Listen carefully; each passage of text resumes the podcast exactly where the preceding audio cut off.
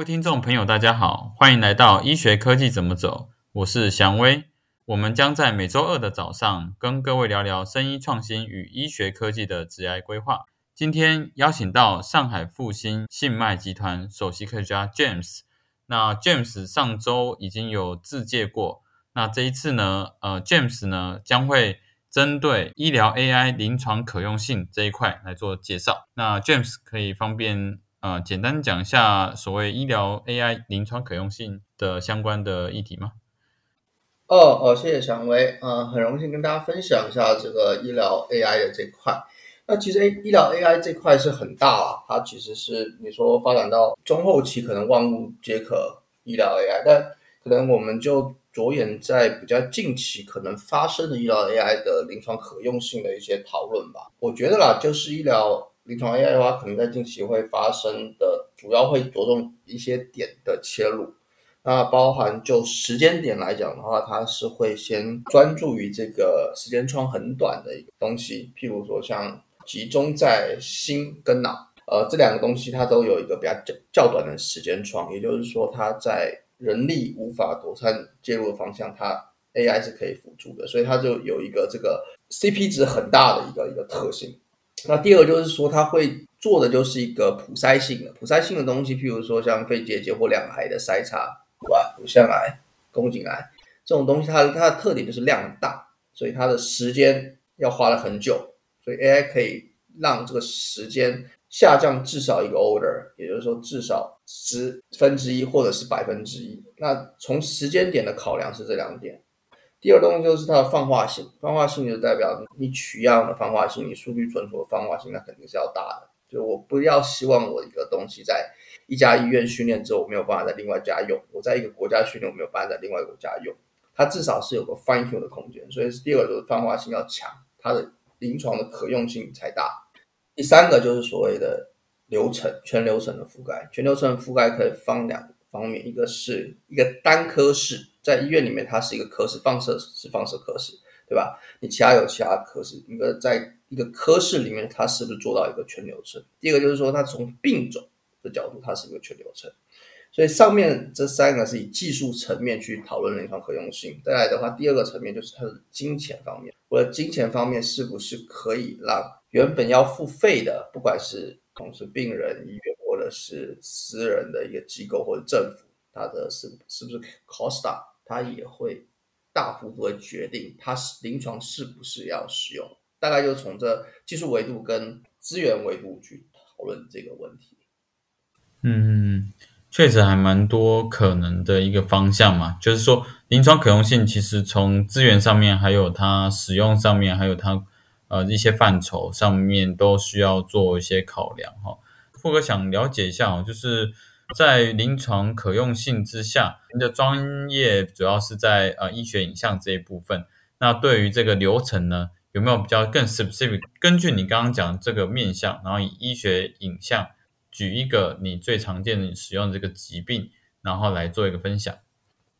呃，刚刚有提到，就是呃，我我举两个例子来讲，就是它用不同维度去讨论这个问题第一个维度就是说，我假设我是一个放射科啊，我拍了一个肺部的 CT，那目的可能是一个所谓的 Big Three，我查的肺结节，它可能是变得肺癌的一个东西。第二种我要看的是 COPD 慢阻肺，我是不是有这个呼吸困难？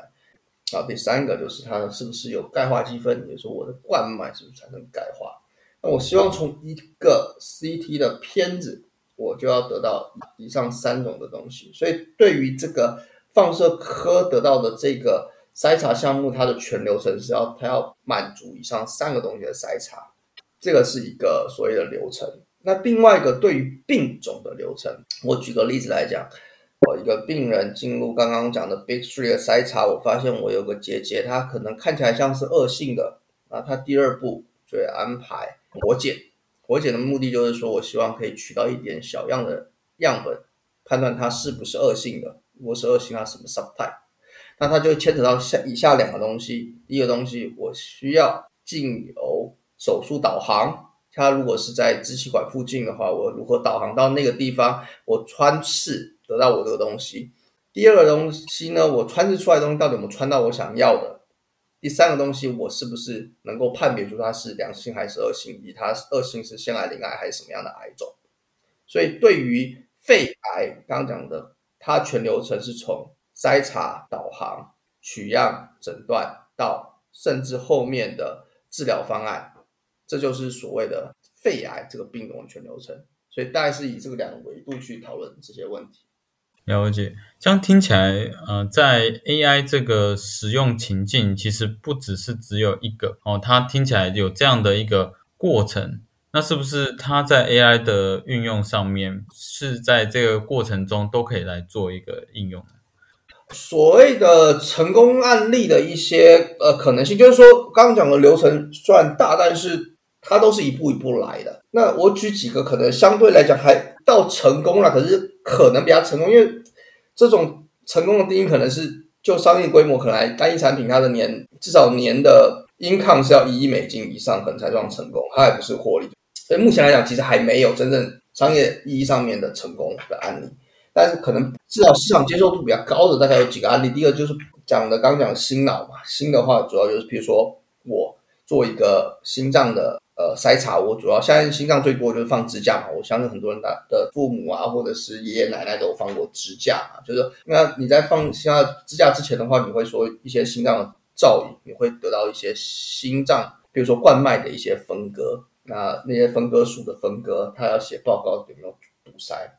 导致他所谓的是不是需要放支架，他会借由比如说像 FFRCT 这种技术去做，然后再来的话，你真的要进入。导管式的话，它会做一个叫 QFR 的东西，那基本上都是说，在一个很很需要的一个市场的一个需求下面，它有一定的时间窗，它是需要做一那些评估的。那这个是一个，然后再来的话就是脑部的，应该也是像 FDA approve 大部分的心脑是占比较大的比例啦。如果就细分领域的话，脑的话它是像注注中 stroke，台湾这个中风嘛，它有一个。四点五小时的时间窗，它如果是缺血性的卒中，它要溶栓或者取栓，它有一个刚刚讲的时间窗的问题，所以这种东西的话，就可能成为一个成功的一个模式。那另外一个成功的模式就是说，它越接近，它可以获得呃 income 的，也就是说，譬如说像病理的话，他有钱的大家都知道，药厂有阿斯利康、A Z、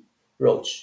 对吧？这些都是很有钱的药厂，它有很多的治疗方案。那它治疗方案在适不适合你用的之前，它需要做评估。譬如说像 p d o one 或是一些 cell therapy，它需要找出这个呃这种精准的用户，因为有些人用就是没有用，那他可能花了很多钱。那我我如果有提供一个 total solution，它是可以针对你适不适合用哪种治疗的话，那它就很容易跟它的药物疗程形成一个 package。那这个东西是容易成功的。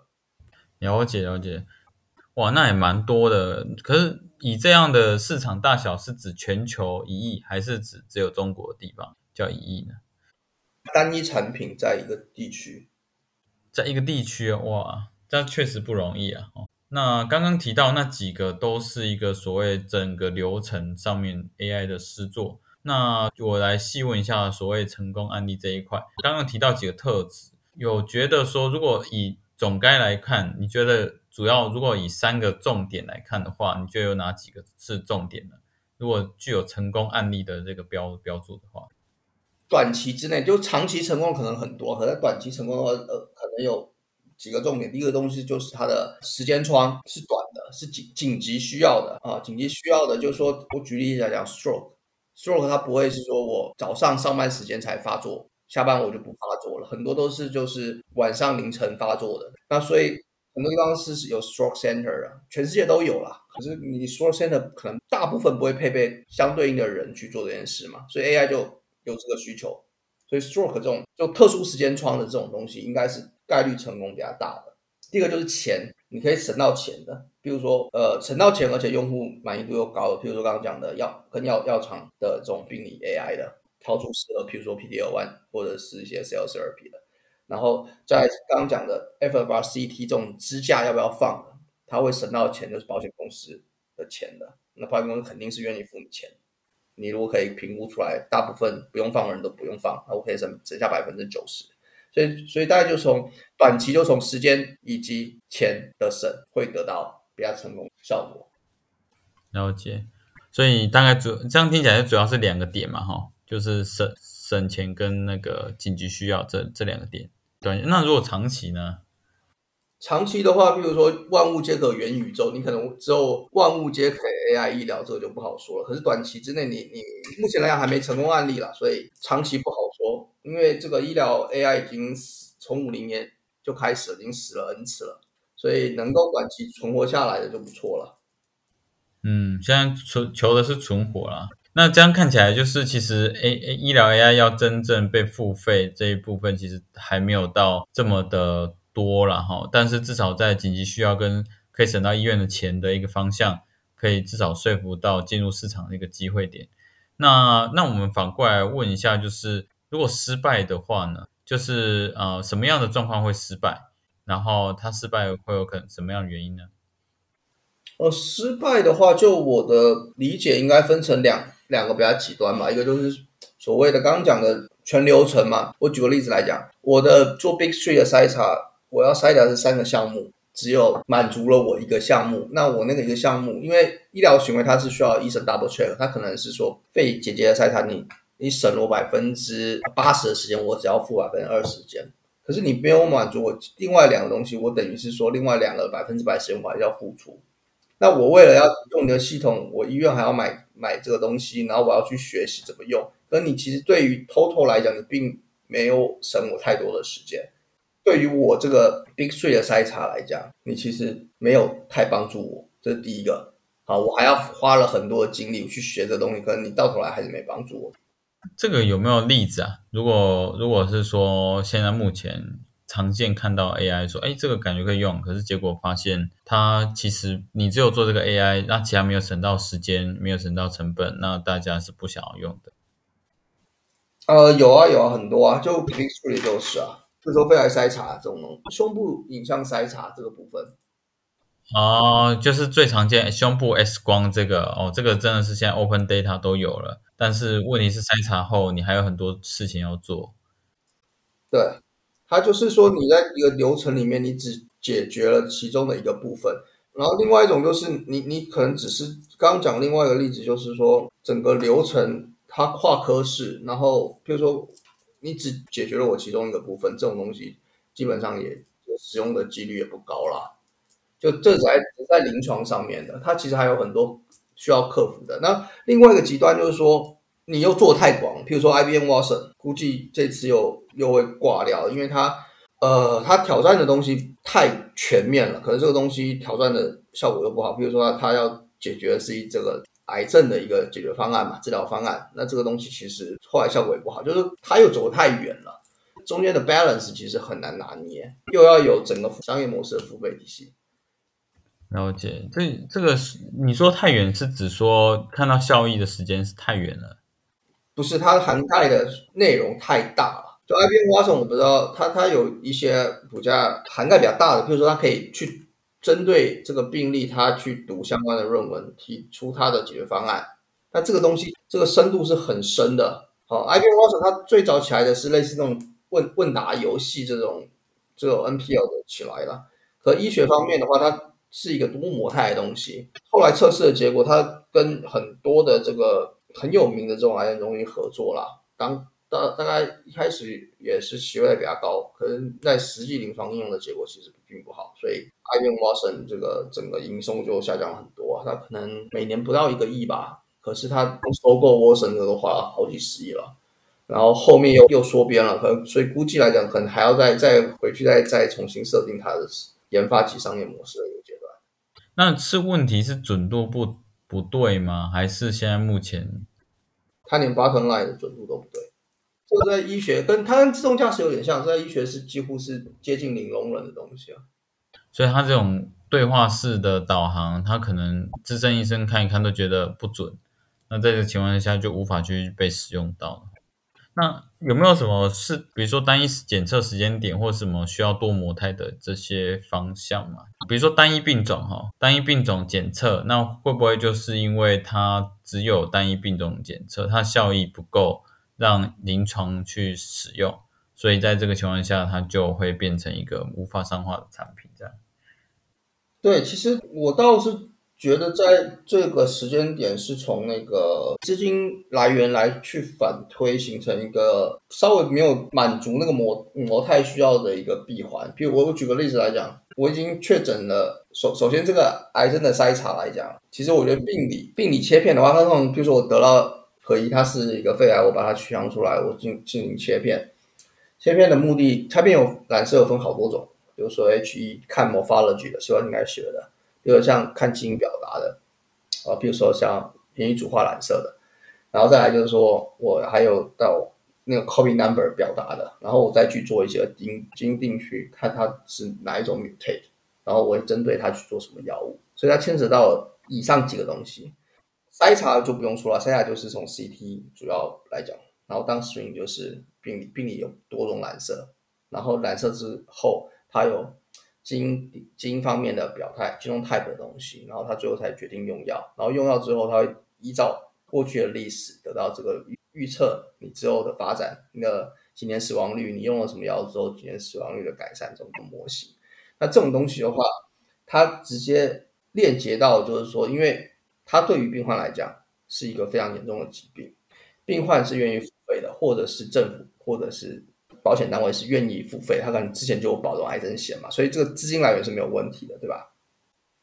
药厂也是愿意去得到，因为这个东西，譬如说我说 P D L One，它药厂有很多家，它不是全世界只有一家哈，所以药厂也是希望透过这种专业的服务以及科学可认证的东西，我去去评估你到底适不适合某种治疗行为。那我跟你讲，就是说你这个行为之后，我们预后大概你的。呃，死亡率从三年可以增长到二十年、十五年、十年之类的，我有给你一个评估。那它这是有统，就是它这个东西，它商业闭环是一个很自然就 make sense 的东西。那这个东西的话，当然它的成功率就高了。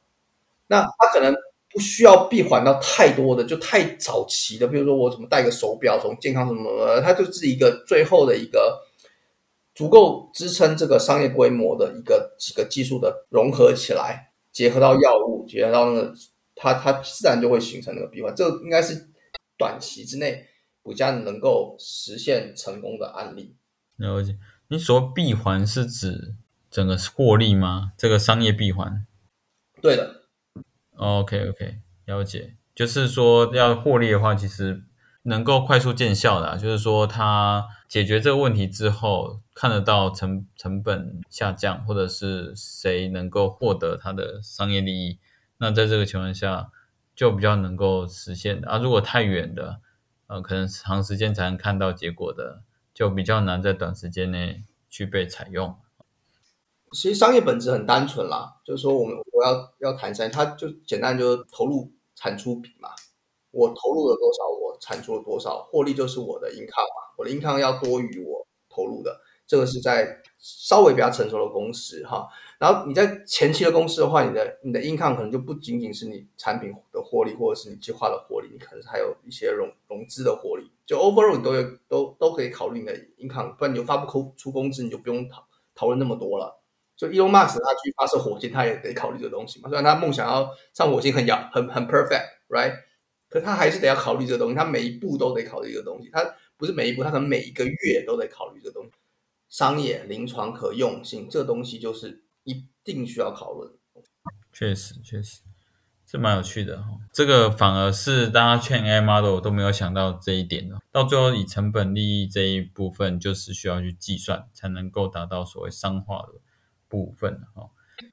小薇这边那个也 run 一些呃 AI 方面的一些产品跟公司，你有碰过那个？你觉得是临床可用，但是因抗没有办法形成闭环啊，或者是院长不愿意付钱这些种种的。问题现象啊，以及那种想法之类的。对，有的有的，就其实，在台湾也蛮多这种专案型的，因为现在就是一股热，大家都要做 AI。那而且有一个趋势是医院内自己做 AI，可是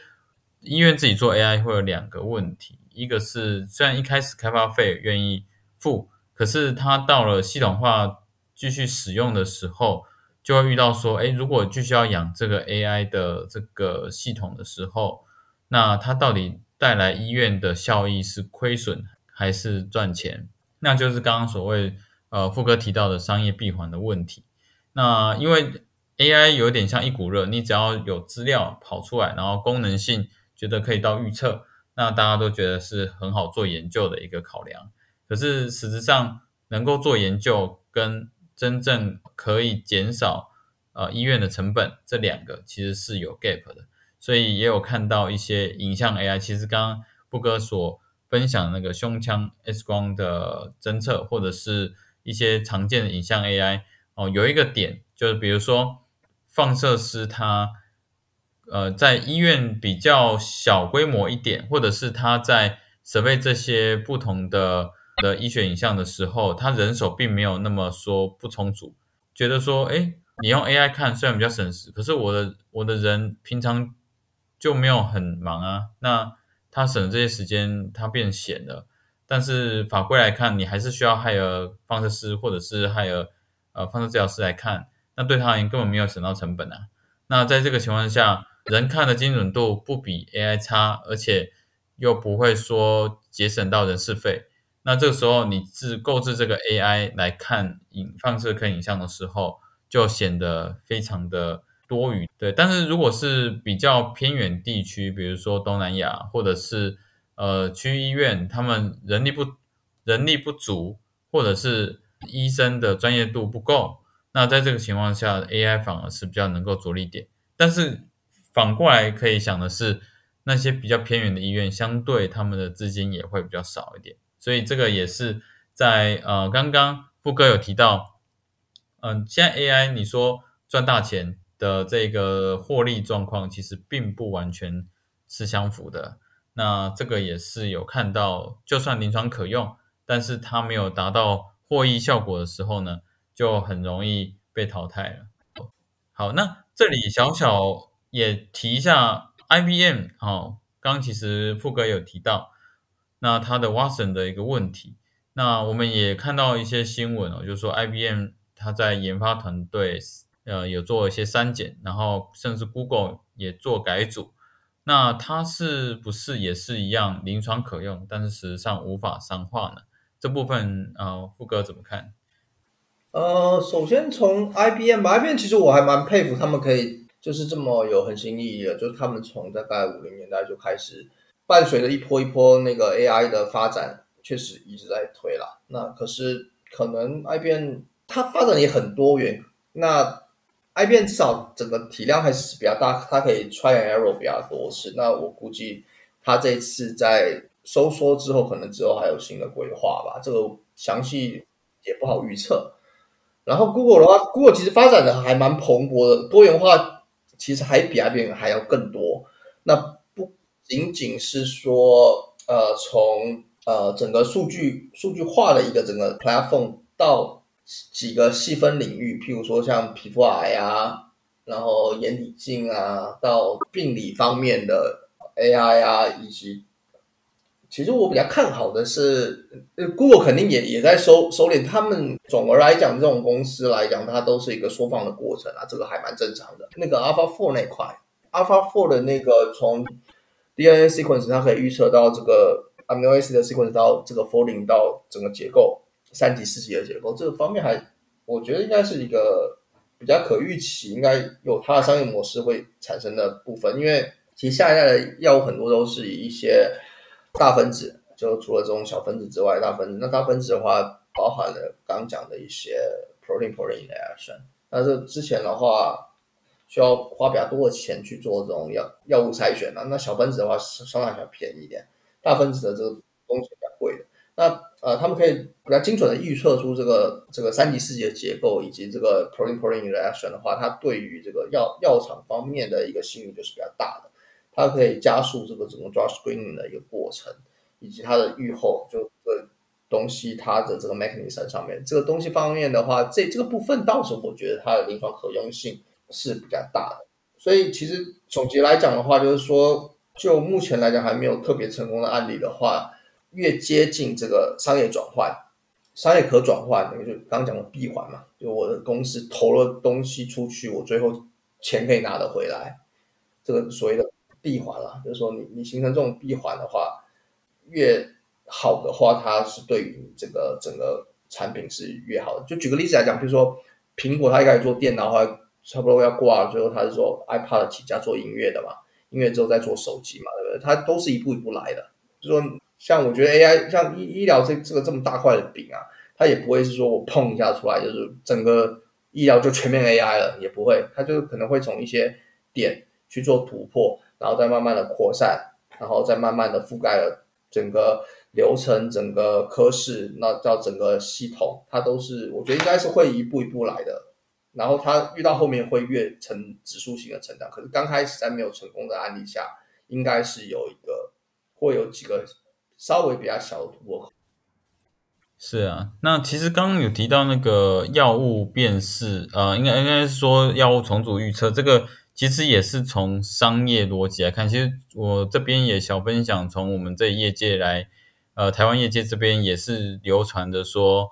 真正要做 AI，你就先从那个单位有钱，再来的那个单位相关来做，这样的话近期才拿得到钱，啊，不然的话可能都是小小专案型的。那其实现在。大家也知道，药物研发要花很多钱。那这个时候，你用 AI 去优化的时候，只要达到一定的优化效果，它就可以有 funding source 继续给予资助，对所以这个也是一个点，就是你的钱的来源，你那个单位是不是真的有钱，大概就可以知道说你未来做怎样的那个单位有关的 AI 题目。未来有没有可能有商模的机会点？对，那那个也许就是刚呃富哥有提到的药物研发的优化，你去用